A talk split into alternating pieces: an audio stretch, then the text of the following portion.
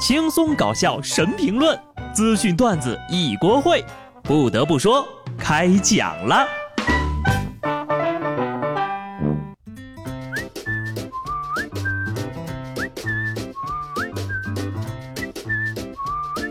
哈喽，听众朋友们，大家好，这里是有趣的。不得不说，我是机智的小布。感觉就没有休息，咋就又开工了呢？我个人觉得啊，一天的假期对于社畜而言，根本没有时间恢复能量，连个懒觉都睡不踏实。不能双休的周末都是碎周末，不值钱。社畜的生活呀，总是夹杂着很多的心酸。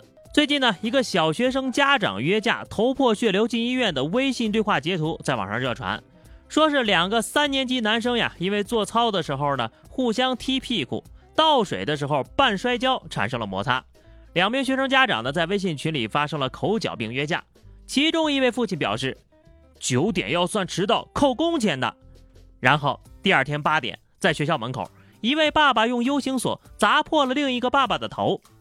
由于约架的微信群里只有家长没有老师，老师呢也是从其他家长嘴里知道的，已经通知双方孩子的妈妈到校处理了。这个故事呢是讲述了两个熊孩子打架闹矛盾，升级为两个熊爸爸掐架，最后不得不让两个虎妈出面来解决问题的故事。太惨了，社畜约个架还要考虑上班迟不迟到，你说说。你们俩都敢打架了，还在乎这种问题吗？这说明什么呀？说明上班比打架还可怕呢。就算是约了架，也不敢迟到呀。真的是跟小学生一样的爸爸。都说男人至死是少年，要再这么飙下去呀，活不到至死就先至死了。心疼孩子他妈，孩子打完架叫爸爸，爸爸打完架叫妈妈，妈妈是真心累，不仅要管小孩子。还得管大孩子。江湖呢有江湖的规矩，既然和和气气约好了打架的地点，避开了上课和上班的时间，那就赤手空拳来一场真正力量间的对决。带什么武器呀？真是没有武德，哈哈。其实呢，打架也是分不同段位的。比如下面这个村子，打架的热闹程度跟过年一样。广西桂林相邻的两村村民呢发生了冲突，现场聚集四十多个人。双方呢是手持棍棒，头戴头盔，互射烟花，并且向对方投掷硬物，现场一度烟雾弥漫呐。随后出动了多辆警车，才把两村人给分开。据通报呀，双方是因为土地的纠纷引发了冲突，经过现场调解之后呢，各自回家了，还好没有人受伤。原来古人发明了烟花，就是为了去村头打架呀，哼，真是一物多用啊。那你们干脆等到晚上再放。让远近的村儿啊都评评理，看看谁的好看啊就归谁，这样不仅安全，还可以嘲笑对方。你的烟花没有俺们的好看，那场面想想都挺喜庆的。凡事要以和为贵，不要动不动呀就搞暴力。当然了，打自己也是不行的。广东东莞一男子呢向民警求助说呀，跟女朋友吵架，对方一时冲动用砖头砸晕了自己。需要送往医院抢救，经过救治呢，女孩没有大碍，现已出院了。狠起来连自己都不放过，是个狼灭呀，姑娘，我敬你是条汉子。照这么发展下去啊，估计下回吵架呢，男朋友就能看到胸口碎大石了。砸自己的头，伤对方的心，这种偏激的行为啊，不管是男是女都大可不必。相亲相爱，和谐共处，处不了就分了，不好吗？做人不要太冲动，受伤的是自己，命要是没了呀，就什么都没了。还是广东东莞，两车发生了碰撞，其中一名司机呢，因为不满意协商的结果，就躺在了斑马线上。随后，一辆路过的白色轿车掉头的时候压到了他的腿。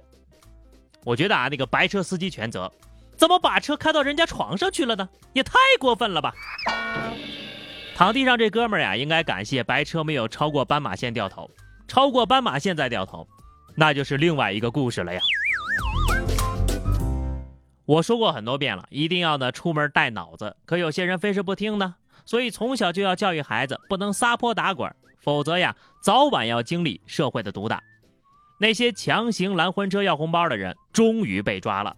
这个十一呀，结婚的人很多，扎堆结婚的人也多，这群苍蝇也就出来了，多地出现了恶意阻拦婚车、索要迎亲队伍钱财的案件。而这些拦车要红包的人呢，大多都是上了年纪的老年人。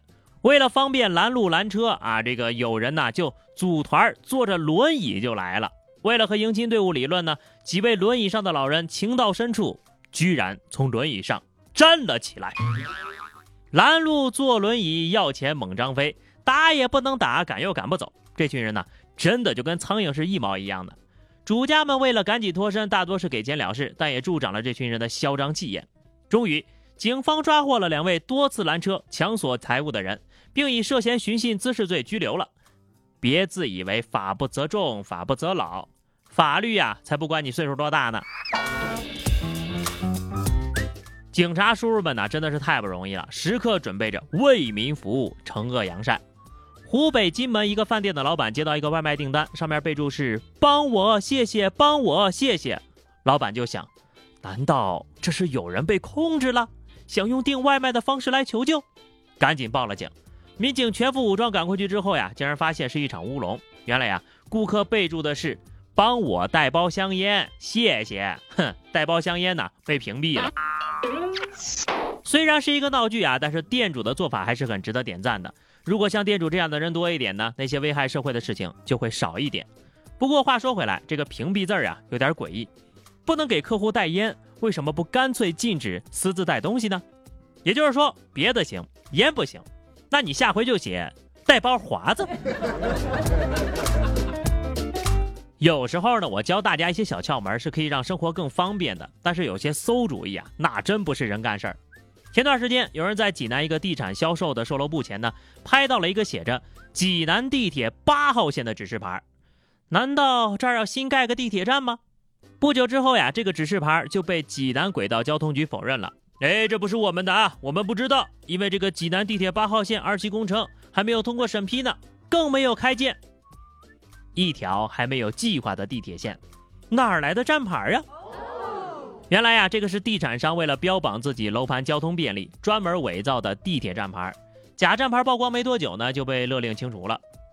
别拆呀，就让地产商在这儿修个地铁，一修一整条，自己修个地铁站啊，地铁就能打你这儿过了。为了骗钱呐，就这么给自己加戏，这不就相当于换个双人床就能有对象了？看来我们在内蒙古买海景房指日可待了呀！下面我们来聊聊啊奇妙的人生。江西南昌的一个驾校教练呢，居然遇上了自己的小学班主任来找他学车了。这位老师呢是他小学六年级的语文老师，因为年纪比较大，学起来比较慢，为此呢，教练每天免费陪老师加练两个钟头。看看天道有轮回，人生多奇妙。老师啊，没想到吧？你也有今天，呵呵，这次呀，该让你好好溜溜堂了。倒车来五遍啊，倒不好叫家长来。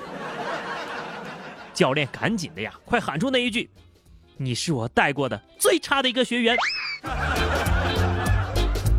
不过呢，也正是因为自己的特别辅导，老师一次性就通过了科目二的考试啊！别以为给自己的老师当教练是个好差事呀，教练也是骑虎难下呀。